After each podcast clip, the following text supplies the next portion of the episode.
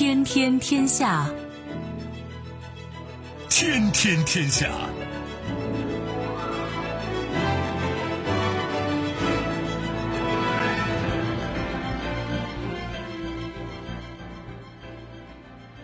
历史穿行者，新闻摆渡人。听众朋友，大家好，您正在关注收听的是《天天天下》节目，我是夏萌，和我一起陪伴各位的还有本节目评论员重阳。世界纷繁复杂，新闻随时发生。今天的节目您将听到：说变就变，日本在 WTO 内部会议上承诺年底前签署 RCEP；挥动橄榄枝，特朗普表示愿意再次举行朝美首脑会谈。恰逢其时，王毅就推动中美关系重回正轨提出三条建议。轩然大波，J.K. 罗琳声援反跨性别言论引争议。稍后我们会一一道来。收听我们的节目，您可以使用传统的收音机，也可以使用手机。欢迎使用计时客户端，也可以选择蜻蜓 FM、喜马拉雅 FM、今日头条或者是企鹅 FM，搜索“天天天下”就可以收听我们的节目以及其他相关内容。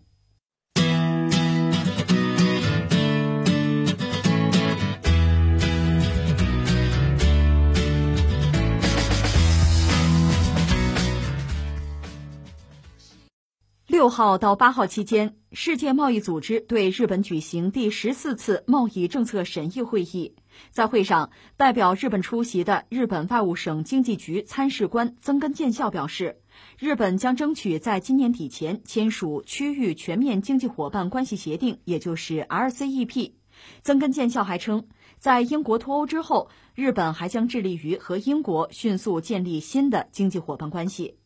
六月二十三号，中国商务部网站刊发 RCEP 第十次部长级会监会联合媒体声明，表示我们重申将根据二零一九年十一月四日 RCEP 第三次领导人会议上各参与国领导人的指示，在今年签署 RCEP 协定。一位日内瓦贸易官员表示，在前述会议上有超过四十个成员代表团对日本的贸易政策发表评论。其中，美国指出日本在汽车和农业市场仍存在贸易壁垒；欧盟则邀请日本加入欧盟牵头的多方临时上诉仲裁安排。哎呀，有的时候你得感慨啊，就是我们现在看到什么国际政治啊、全球舞台啊、啊大国博弈啊，它挺像啊金庸啊、什么梁羽生啊、古龙他们笔下的江湖。哎呀，这个段子一出接着一出吧。你看现在日本这次表态说今年争取签这个 RCEP 哈，到这儿啊，我觉得这出戏有点要圆满了的意思。这事儿我们怎么说哈？你得往前倒。我不以前说过一个词儿“取景框”吗？你这取景框怎么取，直接就决定了最后你得出什么样的结论。呃，RCEP 我们以前关注啊，你知道吧？RCEP 是个英文的简称，它指的是什么呢？就是说区域全面经济伙伴关系协定，这涉及到谁吧？你看啊，东盟有十国，对吧？然后你加上中日韩，再加上澳新、澳大利亚、新西兰、大洋洲吧，再加上印度，就凑在一块是十六，对吧？十六个国家，十六个经济体凑在一块搞这个 RCEP。早就在谈，谈了七八年了吧？到去年的十一月四号，这日子我记得很清楚。到这个时候说咱们最后签字吧，在最后一刻，印度就莫迪说我不签，我不签了。然后日本说印度不签，我也不签。哎，这事儿就，呃，也不能说黄了吧，等于说就，就滞在这儿了。这个滞你可以写成停滞的滞，也可以写成搁置的滞，就撂这儿了。哎，这叫什么事儿啊？大家谈了七八年了，折腾到最后一哆嗦的时候，那你说印度你为什么不签？注意，这是去年十一月份的事儿啊。印度说我这不签是因为是吧？我觉得我损失大，我跟我国内没法交代。这个话其实你一定要论的话也是实话。现在你看啊，区域经济一体化这一直是一个潮流，最典型的就是美国美墨加自贸区，之前签过一个美加墨自贸区，特朗普说美国吃亏了，重谈，撕毁了，重新谈。呃，当然他是分而治之，这我们中国人很熟这套东西嘛，各个击破，先和弱的和墨西哥谈，谈成了之后，逼着加拿大就兵临城下，你签不签？逼着加拿大也签了，美加墨搞了自贸区，欧盟就是大自贸区嘛，就是个圈子嘛。在亚太，中日韩说搞个自贸区吧，美国老搅和，始终搞不成。中韩是单独签了自贸了。那 RCEP 呢，就等于说是，你看亚太或者在印太吧，因为把印度也拉进来嘛，搞一个大的。一旦 RCEP 搞成了，你想中国、印度是全球人口最多的国家，这加在一块儿，中国又是全球第二大经济体，这是非常大的一个盘子，当然对大家都有好处。当然你要说都有好处吧，你别想只占便宜不吃亏呀，你总得让渡一些利益吧。你看印度就算来算去，他觉得自己吃亏，他不愿意让渡利益。那这样讲啊，我们就拿印度来说，印度二零一九年我查了一下，它整个啊进出口总额八千多亿吧，就美元啊。八千零八十亿，这里边进口呢是四千八百多亿，所以它是世界上规模最大的一个啊，发展潜力也认为是比较大的这么一个市场之一。而 RCEP 要一签的话呢，那这十六个成员国内部尽可能的削减彼此的什么关税啊、非关税的壁垒啊，这生意往大里做吗？就是自己的优势产品进入其他经济体，等于说就更容易。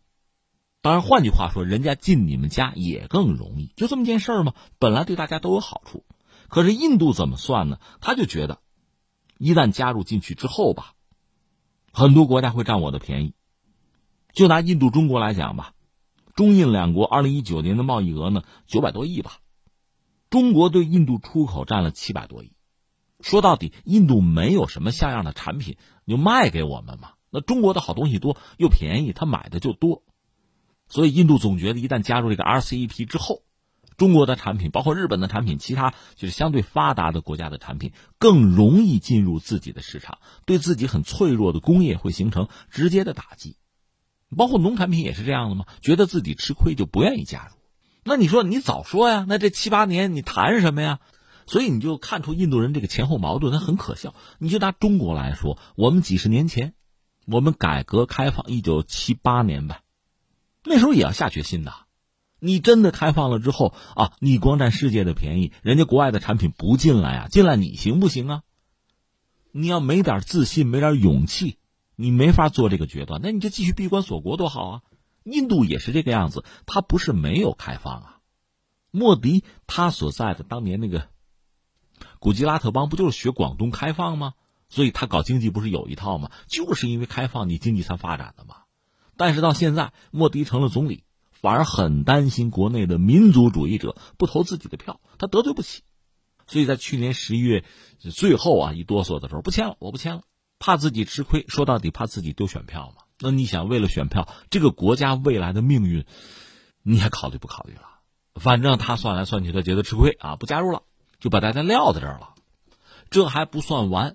呃，这不今年六月份中印之间边境有冲突吗？七月五号，印度方面又说，说我们决定了，从今以后，凡是中国主导的国际贸易协定，我们都不参与。首当其冲的又是这个 RCEP，这把我给看傻了。为什么这么说呢？这不是小孩子打架，你不要赌气好吧？一个说这个 RCEP 不是因为中国主导，或者说中印之间有什么纠纷你才不加入。去年十一月份你就拒签了，好不好？这跟中国有什么关系？这是一个。再就第二个，那你要说中国主导未来，只要中国发展、中国强大，这中国主导的国际组织啊、国际贸易协定，那可能会多呀。那你都不参加，有本事你都退出，这不是笑话吗？有这么赌气的吗？你不能把整个国家的命运就这样不负责任的就决定了吧？举个简单的例子啊，你比如非经贸的，美国现在退出了 WHO，就是世界卫生组织啊，这当然不是经贸的啊，那你参加吗？那美国要退出，中国是里边最大的一个成员。不管是从人口还是从经济实力上，你如果认为中国就主导 WHO 的话，你还参不参与？我说这是非贸易的啊。那贸易的，比如说这个世贸组织 WTO，这个美国当然还没有退出啊，但是美国把里面的争端解决机制给搅和了，现在呢基本上停摆。所以中国和欧盟，还有其他一些成员国吧，在三月份就倡议咱搞个临时性的一个解决机制吧。你贸易总要有争端，总要解决吧，临时性的搞一个吧。那我们说日本就没有参与啊，美国也不认同啊，但是中欧主导搞这么一个东西，这算是经贸的啊。那我请问你，印度你参不参加？你现在把话说的这么绝，将来不就等着打脸吗？这不笑话吗？把它放在这儿，日本就更有意思。当时呢，就是去年十一月份的时候，印度方面说我不参与啊，不签字。日本当时特别仗义，说那印度要不签，我也不签，他不参与，我也不参与，等于把大家都晾在这儿了。那后来其他这些国家，包括中国在内，说。那咱们签吧，对吧？别管他们了。所以当时其他成员国说，要不就二零二零年春天咱们签，咱们先干着啊，等着他们啊。当时就是这么一个态度。呃，没想到今年这不就疫情了嘛？疫情估计对整个这个事态会有相当的影响，但是按原计划争取推进吧。中国也好，其他经济体也好，我们说一共十六个，把印度和日本刨出去还有十四个嘛。大家说那还是想办法还要推进。这里边比较有意思，像澳大利亚，澳大利亚我们知道西方这一干国家里面吧，他的一些政客反华堪称急先锋啊，喊的是最响啊。动作频频啊，但实际上涉及到经贸问题上，人家是算得很清楚啊，该挣钱还要挣啊，在这方面一点不含糊，啊，这也很可笑啊。当然喊的比较响，也许让美国人听着高兴高兴啊。在经贸上该怎么干怎么干，美国人也不至于他刁难自己，是不是这么算计的？那我们就说日本，日本好玩在哪儿呢？他不是已经和印度站在一起，非常仗义吗？他这个仗义维持了能有二十五天。到了二零二零年的一月份，形势就有了比较大的变化。当时是在成都峰会上，日本方面就说我们要积极的推进，按照原计划推进。二零二零年我们要签署 RCEP。哎，这回是把印度又晾在那儿了。这个变化非常快啊！这次就现在我们这个新闻里讲的这次，日本方面不过是在重复自己之前的态度，就是今年争取把这个 RCEP 签了。就是呀，这变化这么大，为什么呀？他又为什么呀？当时为什么挺印度？现在为什么把印度有撂盘道上了？这个也很容易理解。你看啊，日本当时也是这个 RCEP 积极的推动者吧，就参与这个谈判也谈了七八年。但这七八年，你看啊，到二零一九年的时候，这七八年你算啊，之前推，那么这七八年恰恰是中国经济飞速发展的一个过程，也是某些国家的经济逐渐沦落的过程。换句话说，刚谈 RCEP 的时候，中国当时啊，在全球的就经济上这个版图上的位置啊、分量啊，和之后和现在又不一样。咱们发展很快，当时大家没觉得中国发展能这么快。换句话说，从日本人来讲，他们始终认为亚洲经济的老大是我呀，哪怕在份额上，在全球总排名上我稍差一点，但是论经济的质量呢，还我是老大呀。而且在一些关键的领域，比如高科技的领域，那只有我能够和美国不好说平起平坐吧，但总还有能够讨价还价的能力啊，余地吧。哪想到，你看二十一世纪第一个十年，你看看中国经济发展的势头很猛，但日本经济还说得过去。进入第二个十年之后，形势又继续发生变化。其实我们讲中国经济的增长，从以前所谓的高速也变成中高速了。你要单论增长率，我们现在和我们之前比是降下来了，但是我们块头大呀。那全球第二大经济体这个位置，我们现在做的很稳。美国我们讲总盘子二十一万亿，差不多有吧？那中国十四万亿是没有问题的。至于日本，大概是五万亿左右吧，它撑死到不了六万亿。就全球经济这前三名，大概的体量就是这个样子。所以日本没有办法和中国比，他就不可能在 RCEP 里边取得一个绝对的所谓主导的地位，这他自己也认。你喜不喜欢、接不接受是一码事，但是客观情况如此。但对日本来讲呢，所有这类的自贸协定，他都是愿意加入的，因为它本身是一个岛国。我们讲它两头在外，它能源资源都没有，它市场也没有，就靠着类似这样的自贸协定，能让它的经济。玩的风生水起，他确实也有这个能力和经验吧？你看，又做不成老大，又不甘心，还需要这个 RCEP，怎么办？那就想办法平衡掉中国的力量。怎么平衡？你比如说，日本可以拉着其他的发达国家，像澳大利亚、新西兰，另外呢，拉着最大的市场，加个之一啊，就印度，咱哥几个凑在一块总能平衡中国的力量吧？这是一个。再有一个什么呢？美国呀，美国的态度啊，RCEP，美国是不愿意进去的。因为特朗普总觉得你们占我便宜吗？另一方面呢，如果美国不进来，中国一股独大的话，我得给他搅和了。所以美国也不愿意日本参加这个 RCEP 啊。问题在于日本很想参加，又想通过其他什么方式吧抵消中国的竞争优势，所以他就死活愿意拉着印度。那你说，那印度这可以将计就计啊？印度和日本不正好一拍即合吗？那印度为什么自己先退出呢？死活不进来呢？那你得替人家印度着想嘛，就是莫迪说的嘛。我觉得我们吃亏，你日本拉着我，无外乎让我去平衡中国，那我该吃亏还是吃亏啊？那我当傻小子，我不干。这是印度，所以日本做了印度大量的工作，印度是一门心思不参加。但现在呢，他的理由是，呃，中印边境有冲突，所以我不参加。没有这事之前他也不参加呀，理由我们刚才说了。你说那人家印度肯定是不参加，现在尤其不会参加了。那日本反而在印度再次明确表态之后，也明确表态说要推动这 RCEP，今天要签字。你说这是啥意思啊？那没办法，就像网友们经常调侃的，什么嘴里说不要，身体很诚实。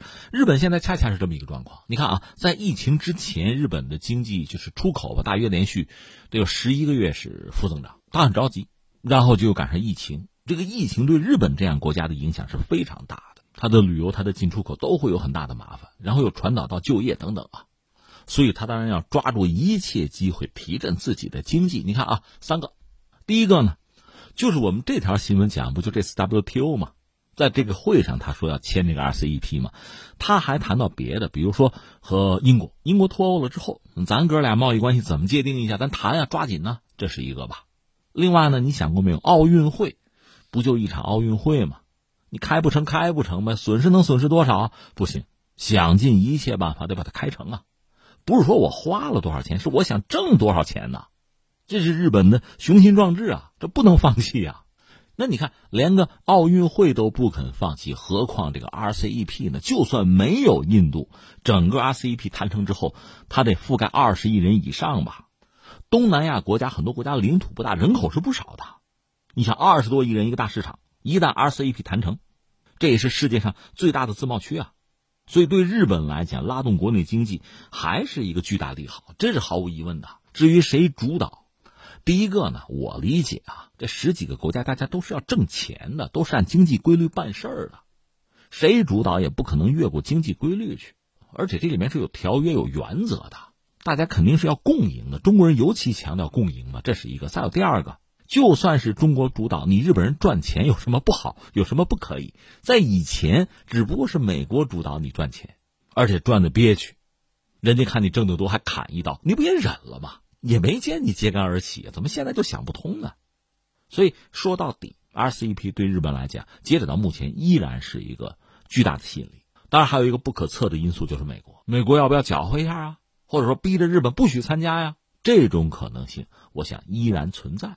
日本嘛，那这么个国家，遇到这样的问题本身哈，那倒真不值得我们惊讶。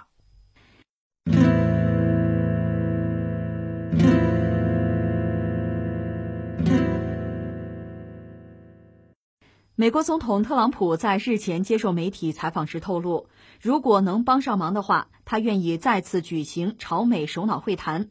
特朗普当时正吹嘘自己在美朝关系上做出的贡献，还称如果赢得上次大选的人是希拉里，那这会儿美国可能已经同朝鲜全面开战了。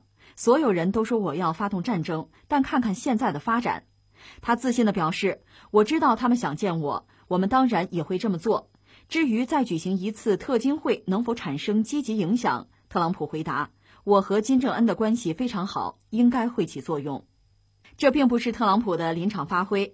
有媒体七月八号报道，美国国务院常务副国务卿兼对朝特别代表比根当天在韩国同韩国外交部朝鲜半岛和平交涉本部长李杜勋就早日重启与朝对话的方案进行深入讨论。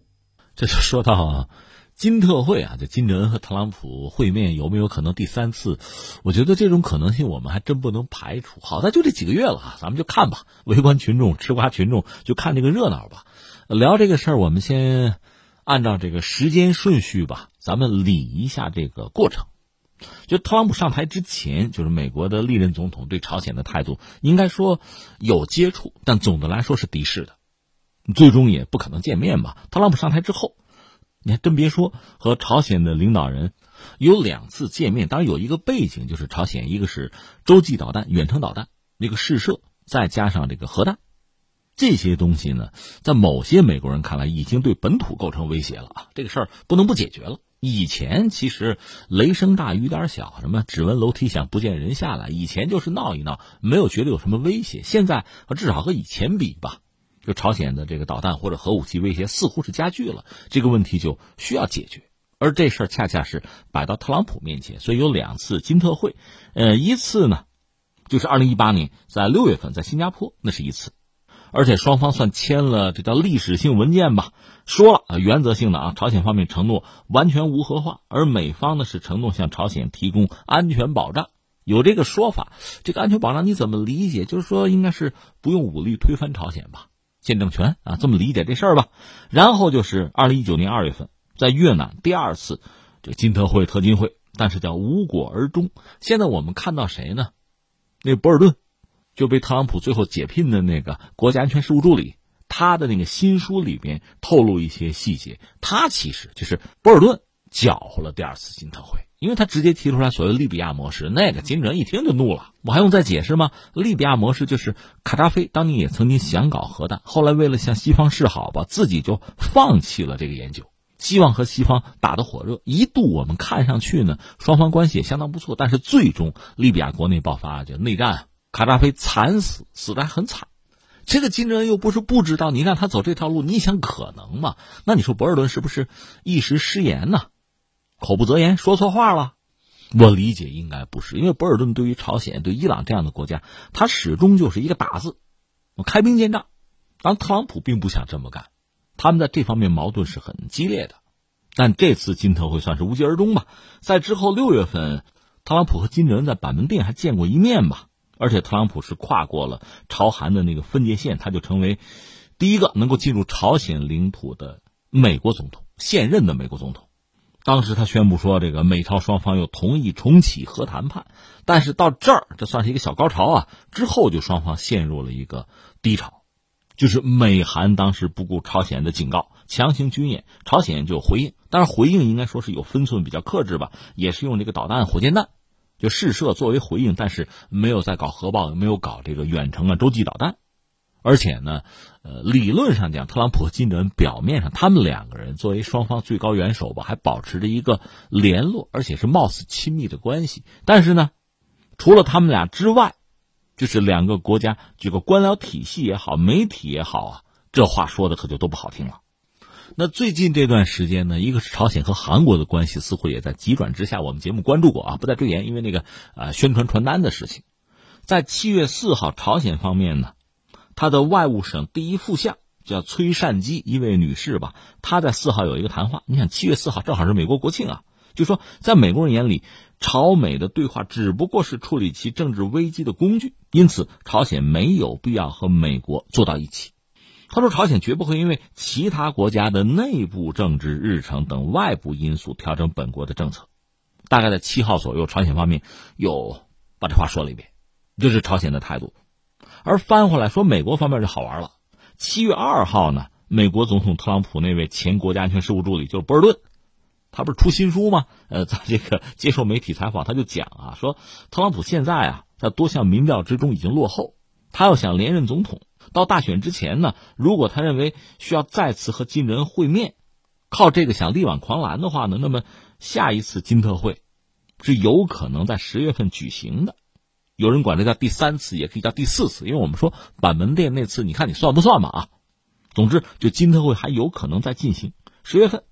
他给这个起个名字叫做大选年，经常出现所谓叫十月惊奇，因为十一月就有大选投票嘛。在这之前，作为现任总统，毕竟总统有总统的权利和条件嘛，做一些大家意料不到的事情嘛，挽回一下颓势，这种可能性当然是存在的。这叫十月惊奇，这是博尔顿的话啊。那你看从时间线上，博尔顿说了这个话，然后朝鲜方面等于说有个回应，别想没门我们再不配合你呢，我们不给你助选。然后现在是特朗普站出来说：“哎呀，可以谈吗？他妈可以见个面吗？他们想跟我谈啊！而且你看，特朗普就正如我们之前分析的，朝鲜已经算作他成绩单里面很重要的一部分了。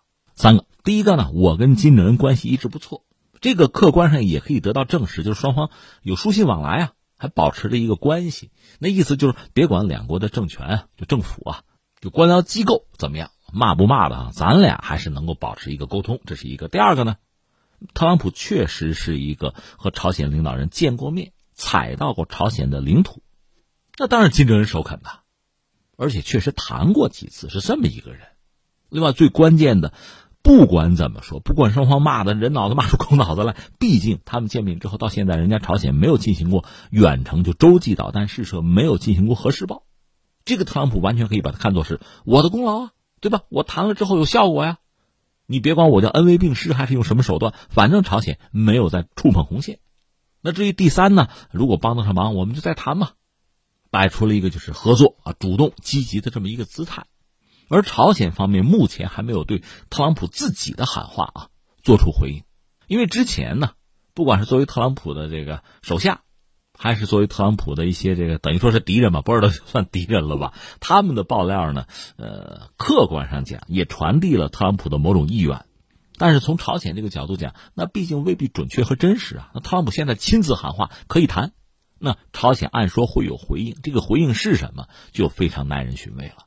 当然，还有一个小细节，我得扯一下，就是美国的防长 Esper，他是也在七号这一天吧，他是在向军队，呃，有一个视频的讲话吧，什么业绩总结之类的吧，一个一个视频，他就讲过去一年时间里啊，美国应对了无数国际事件啊，包括抑制朝鲜和伊朗这样一些不良国家的攻击性活动，就是把朝鲜作为一个。叫不良国家，这是一个新提法。以前美国人管朝鲜定义啊，呃，流氓国家，对吧？呃，什么邪恶轴心都包括朝鲜。这次叫无良国家，因为都是七号发布的这个讲话啊。埃斯珀的讲话应该是在之前就有准备，而特朗普应该带有这个随机的性质吧？但是这俩人的讲话矛盾了。那么作为朝鲜对不良国家这样的称呼肯定是不满意的，这个账是可以算到特朗普身上的。所以，哪怕以这个为借口对特朗普恶语相加，也并不奇怪。你说得了，那下面会怎么样呢？要不要见面呢？因为之前我们算是回顾嘛，你再怎么分析是过去发生的事情了，将来会不会见面呢？我个人以为啊，其实从双方讲，还是应该都有见面的意愿。那从特朗普来讲，很简单嘛，他现在如果觉得自己选情出了一些问题，想解决这个问题，有些事儿他解决不了，比如像疫情的问题。像弗洛伊德事件带来的一些麻烦，这些事儿你不好解决。那在外交上想突破的话，有些既定的格局你突破不了，比如和中国的关系、和俄罗斯的关系等等，和欧盟的，你没有办法有大的突破，就是说你没有成绩可言，拿不了分。那和朝鲜呢，理论上是存在拿分的可能的，就是你看，通过我的努力，最后朝鲜签了无核化了，拿出时间表来了，这是有可能的，这也算完成了，呃，美国历任总统没能完成的一个工作。当然，话又说回来，朝鲜到底对美国有多大的威胁？这个威胁，美国人知道不知道？如果就没有威胁的话，你这个所谓努力意义也不是很大啊。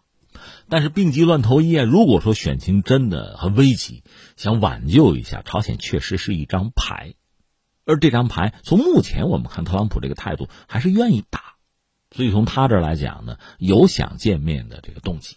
那从朝鲜那个角度讲，你说朝鲜没有必要见面吗？之前我们也分析了，人家是拿你当一张牌，为了促选嘛，促完了该扔就扔掉了，你就成了弃子了，有什么意义啊？但是从朝鲜这个角度，你想啊，第一个，他长期遭到制裁，如何解除制裁或者局部的解除制裁，总是他的一个愿望吧？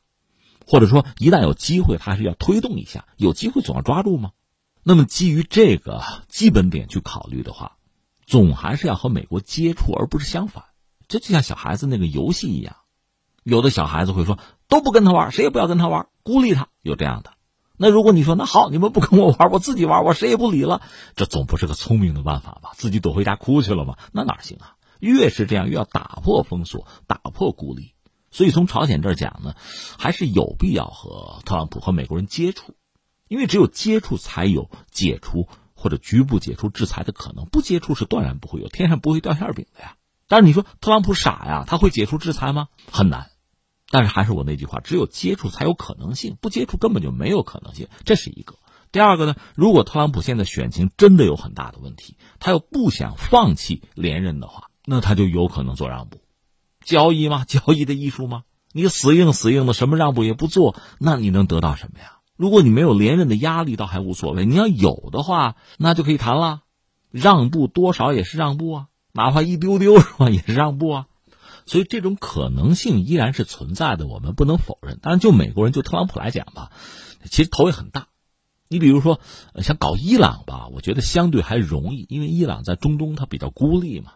你看他是什叶派，他是波斯人，和周边的阿拉伯国家还真不一样。而你要搞朝鲜就很难，两边都是大国，你要真谈没有诚意的话，对方可以软硬不吃的。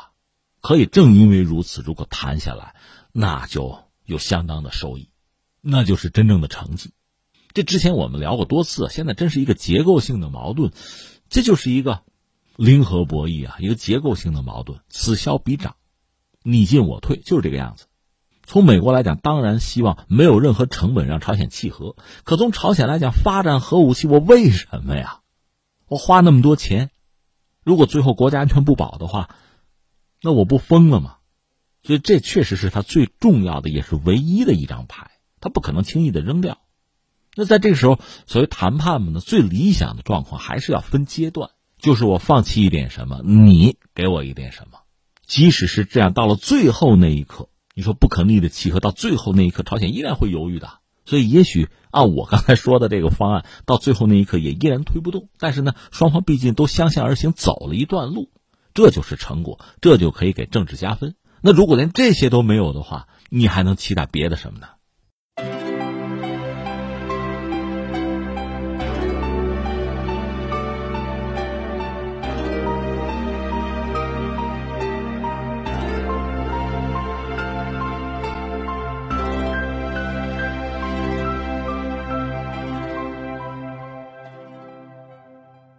国务委员兼外长王毅七月九号向中美智库媒体视频论坛发表致辞。王毅就推动中美关系走出困境、重回正轨提出三条建议：一是激活和开放所有对话渠道；二是梳理和商定交往的清单，形成双方合作、对话与管控三份清单；三是聚焦和展开抗疫合作。王毅国务委员在。中美智库媒体论坛上有一个致辞，它的标题叫“守正不移，与时俱进，维护中美关系的正确方向”。这标题写的很正啊，但是我建议大家对中美关系感兴趣的话，不妨看看王毅的这篇文章吧，或者叫这个致辞吧，思路非常之清晰。那说到中美关系，他讲了三件事最重要：一个要激活和开放所有对话渠道；第二个。就是梳理和商定交往的清单，第三个就是聚焦和展开抗疫合作。就谈到中美关系目前这三件事其中第二件事是梳理和商定交往的清单呢，这又是三件事那也是三条三条的说吧。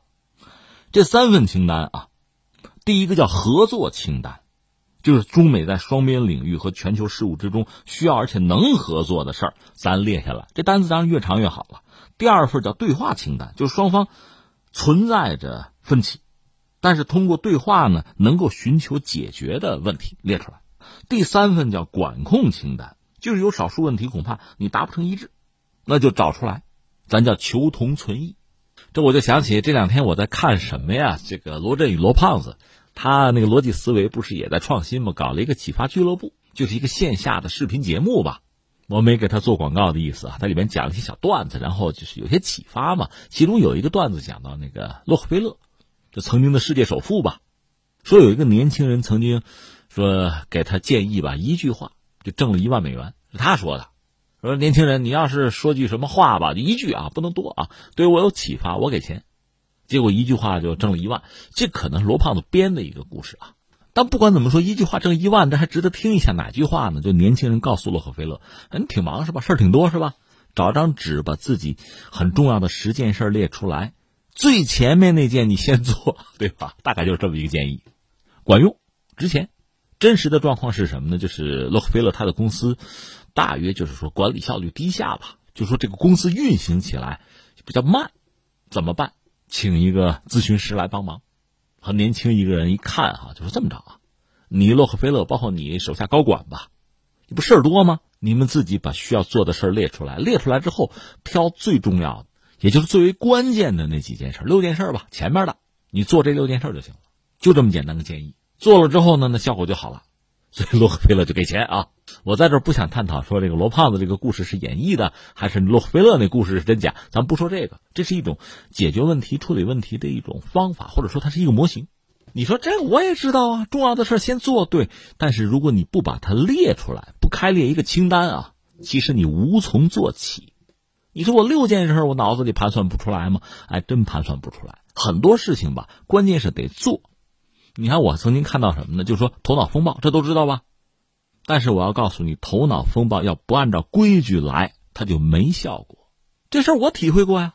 几个人凑在一起说开个会，有的说那个得打断你一下，我先说，不然我待会儿就忘了，这叫犯规。你这么干，别人就没得说了。还有的这个手下正说着呢，领导打断他，他别胡说八道，嗯，别说了。这都是头脑风暴的大忌讳。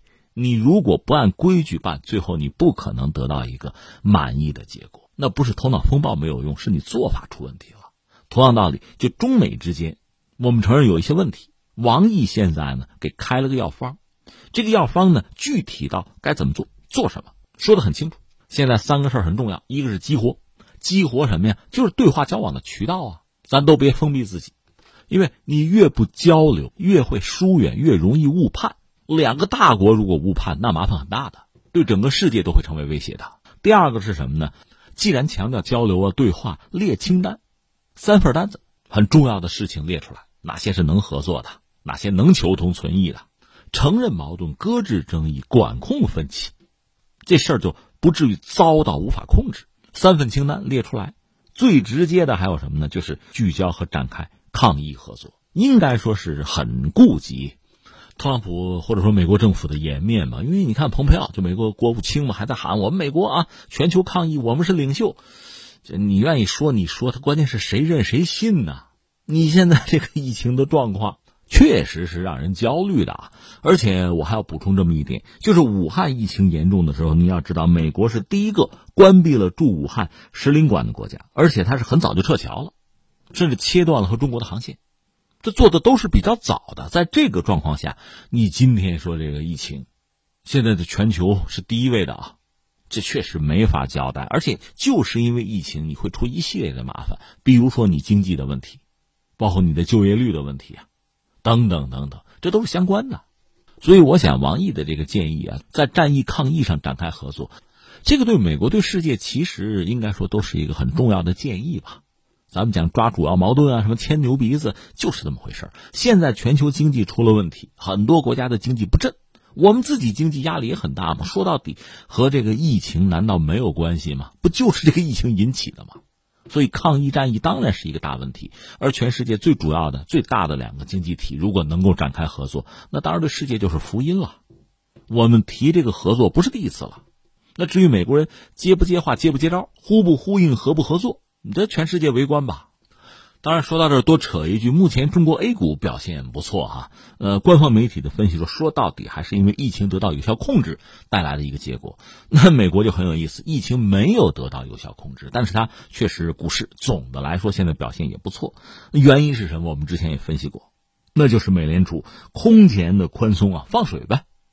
那么美国目前的货币政策，包括财政政策，确实算是为美国的股市保驾护航了。但是我们也知道，美国的股市能够代表美国的经济吗？不行啊！现在不是这个样子啊。美国现在经济上遇到的压力依然是非常大的。特朗普督促各个州抓紧复产复工，甚至复学，不就是因为这个吗？如果经济没有问题，何至于此啊？另外，美国经济确实是有一些结构上的问题，所谓叫顽疾吧。而且，美国社会贫富差距大到相当的程度。我们以前也讲了嘛，他这次弗洛伊德事件，一个黑人之死。引起的美国国内公众的不满，它是以反种族歧视作为运动的这个主基调，啊，黑人的命也是命。但是我们知道，这背后折射的是什么呢？还是在经济上的问题，就是贫富差距大嘛，财富分配不合理嘛，这才是问题的关键。而美国就特朗普上台之后，一系列的作为，比如美国就想再工业化吧，想把这个生产线搬回美国来。奥巴马时代就有这个想法，想解决就业问题。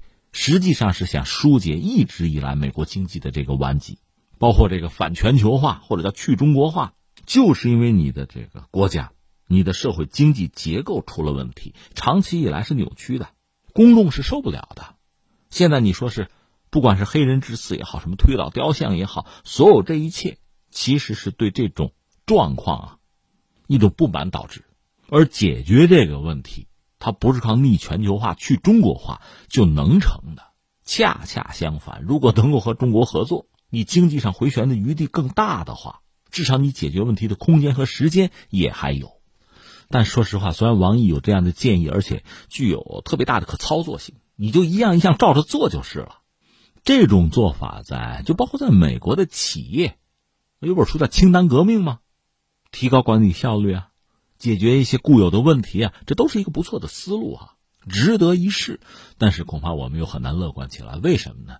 因为他们要大选，要的是选票，要的是民意，把这个作为最主要追求的目标，可能就会把整个国家的未来作为一个次要目标，或者干脆就不作为目标，不去关注了。这这本身也是 他们的问题之一吧。所以恐怕我们只能说，只有当选票。当大选就选情啊，这个方向和全球化和中美合作的这一系列方向正好吻合的话，他们才会选择做，否则他们不会啊。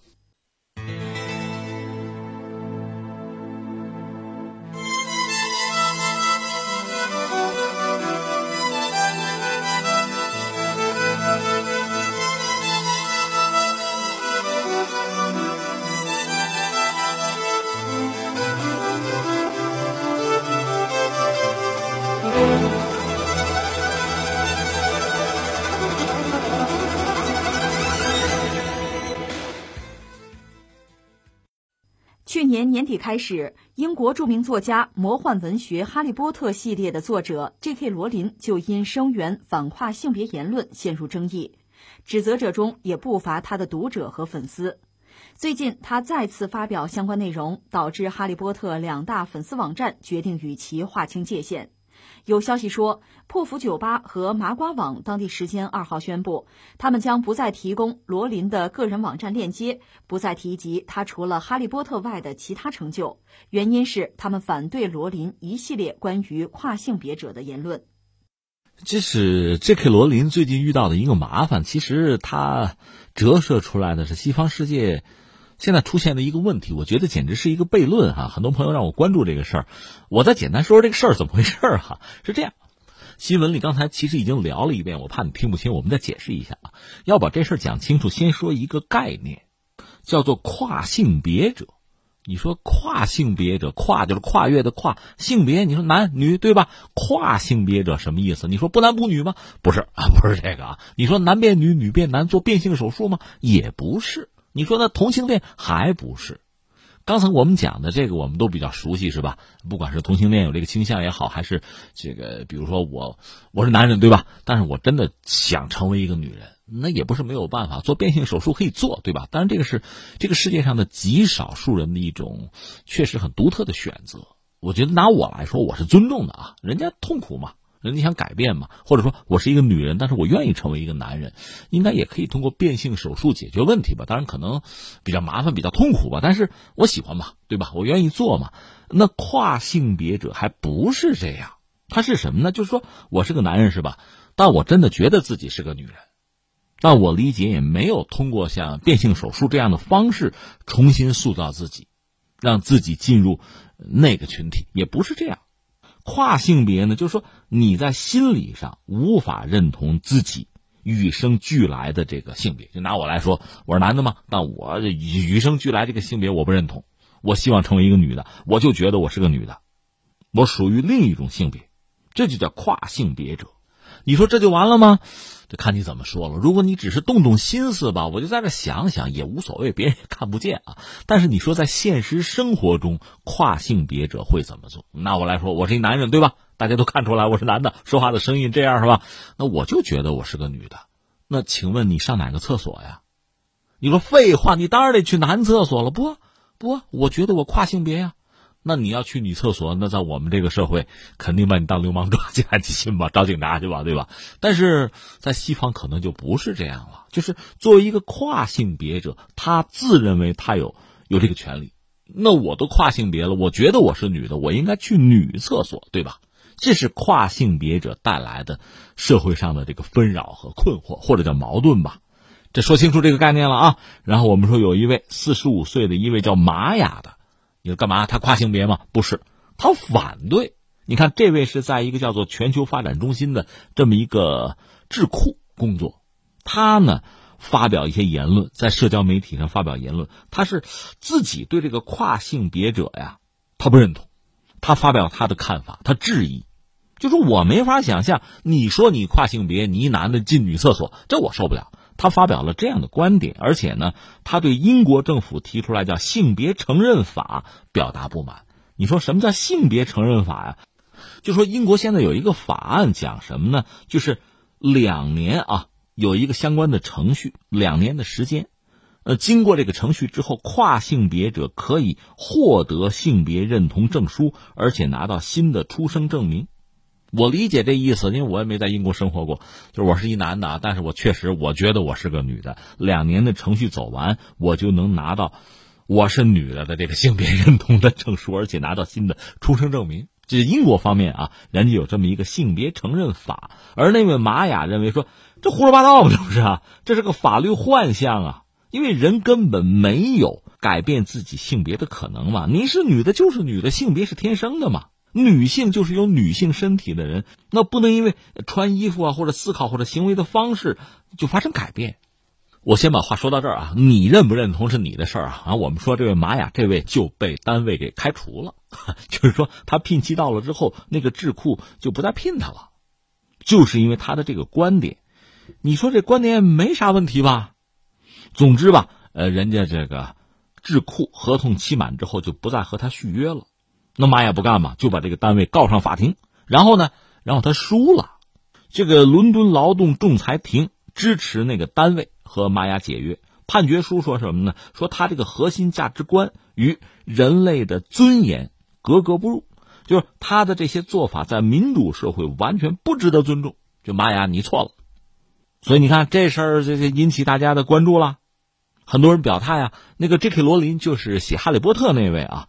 他其实我得补充一句，这位其实挺与时俱进、挺时髦的。他写的《哈利波特》，他后来把这个魔法学校那个校长就写成同性恋，然后就写呢那个魔法学校里也有犹太学生等等等等，这些做法都是受到读者们欢迎的，时髦嘛，时尚嘛。那你说这回这位罗琳呢？罗琳是支持玛雅，他就说什么？他说你可以穿你喜欢的衣服。随便怎么定义自己，享受和平安宁的人生，但就因为一个女性说了性别是真实存在的，就把她解雇，这是什么呀？等于说，他说我支持玛雅，就反对那个智库把他开除。你说这不挺正常吗？哎，麻烦了，麻烦了，惹祸了。这 J.K. 罗琳他的粉丝们、粉丝团什么的，彻底和他割袍断义了，很失望，很伤心。你怎么能这样啊？我们说事儿就是这么个事儿。实际上，这事儿在西方世界，一个是现在争议啊，另外，就所谓跨性别者带来的故事已经很多了。美国是有监狱吧？有一位说：“我跨性别者，我觉得我自己是个女的。”那监狱一看，那就关到女牢房吧。哎，结果性侵了四个女性，这样的故事大约也有吧？就出现这么一个状况。那你说大家让我关注，我有什么好说呀？第一个呢，啊，咱们做点哲学思辨。我想起一个人叫塔勒布，这是美国的一个学者吧。他写了本书叫《非对称风险》，它里面有几个故事可以拿来说说事儿哈。一个是什么呢？就是说美国啊，在美国学校里，据说这个提供食物嘛，里边肯定不会有花生酱，而且美国航班上基本上也不可能有花生酱或者花生。为什么？因为有人花生过敏。花生过敏的人在总人口里占多少呢？说不到百分之一。就为了这百分之一不过敏，大家就就不要吃花生了。这是美国的一个做法。另外就是类似啊，在美国超市里啊，就说他那个饮料，大约打一个就是标志，就是一个英文字母 U 吧，那个标志什么意思？就是说犹太人可以使用，符合犹太教的教规。那么犹太人在美国社会占多少？可能百分之三吧。为了这百分之三，就全体这个社会成员，就都得，像你要买饮料，就是这种犹太教认同的，就这个。就你看，少数人，少数人的利益反而需要大多数人去迁就、去认同。塔勒布就说呢，你看啊，我给三个条件啊，这三个条件满足了之后，百分之三的人他们的偏好就能够让整个社会都认同，就成为整个社会的意志吧。呃，那三条是什么呢？第一个，就这少数人得认真、较真、顽固啊；第二个，对别人来讲无所谓；第三个，就是这些人平均分布在社会的各个阶层、各个地区。只要有这三条，那 OK 哈，百分之三的人可以绑架整个社会。所以现在我们翻回来看这事儿，是不是你觉得有点意思是吧？这是一个啊。那由此我们再往前推一步是什么呢？我们刚才讲这个伦敦他那个法庭判不是讲民主社会如何如何啊？这个民主是好东西啊，民主社会应该是很好的一个社会啊。但是你发现有一个问题没有啊？这个民主和专制有的时候就是一个硬币的两个面你记得我以前和大家聊这个戴口罩这个事儿没有？就西方世界普遍不爱戴口罩。我们今天不说原因，我就说一个啊。现在新冠疫情比较严重，在很多国家还在肆虐，比如在美国就是这样子。但戴口罩这个事儿，现在它都成了个政治正确不正确，成了一个议题了，人们还是不戴。可你想，我们就从民主自由这个角度来考虑哈，就是你不戴口罩，如果说是你的自由的话，我戴口罩总是我的自由吧？那我的自由你也干涉吗？你就歧视我吗？这对吗？更何况。戴口罩这个事情，实际上它最基本的是，假设我是携带者，我被感染了，我通过戴口罩的方式，我是尊重你，我保护你，还不是保护我自己啊？我是为了你，你搞明白没有？但是被歧视，不被尊重，那这种民主自由，你觉得是不是跑偏了？再就是刚才我们说这个所谓跨性别者，你不用做调查，想你也能想得到，他肯定在人群之中是个极少数。我们还不说有些流氓。趁机兴风作浪啊！我我一三五我就当自己是男的，二四六是女的。周日我抽签，是吧？两边占便宜。我们不说这个啊，就真正有这种心理上的，我们也不敢称其为疾病啊，就有这种偏好的，那是极少数。那这极少数人，我们说尊重吧，也可以。那么其他人的利益，我们就不尊重，就需要被牺牲掉吗？这百分之三就要绑架其他百分之九十七吗？就说你有作为一个跨性别者啊，伸张自己权益的。就说你有这个权利，你可以大声疾呼。如果说你这个自由我们尊重的话，那么那百分之九十七里边有人对你的这个观点表示不满和不认同，他的表达自由就要被剥夺吗？你不觉得很好笑吗？包括这克罗琳算是一个名人吧，如果胆敢说一句这样的话，大家也是迎头痛击啊！这个自由就不被尊重了是吗？这不很可笑吗？所以我觉得，确实这里面是有一个悖论。我倒觉得西方人。你再联系到他们推倒雕像这一系列的故事啊，似乎真的陷进去了。所以这时候再谈，比如民主，谈什么人权，你就会觉得好像跑偏了。你还拿你这套东西来教育我，这不更可笑吗？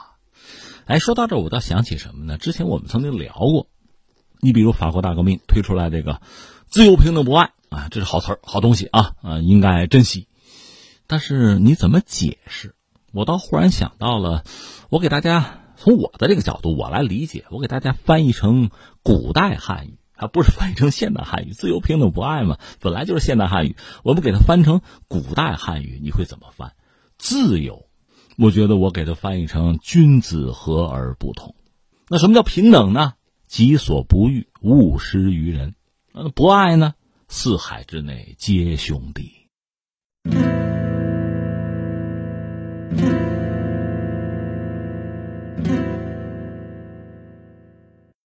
好，听众朋友，以上是今天节目的全部内容。最后还是要提醒您，收听我们的节目，您可以使用传统的收音机或者是手机，通过计时客户端、蜻蜓 FM、喜马拉雅 FM、今日头条或者是企鹅 FM 搜索“天天天下”，就可以找到我们的节目。我们明天再会。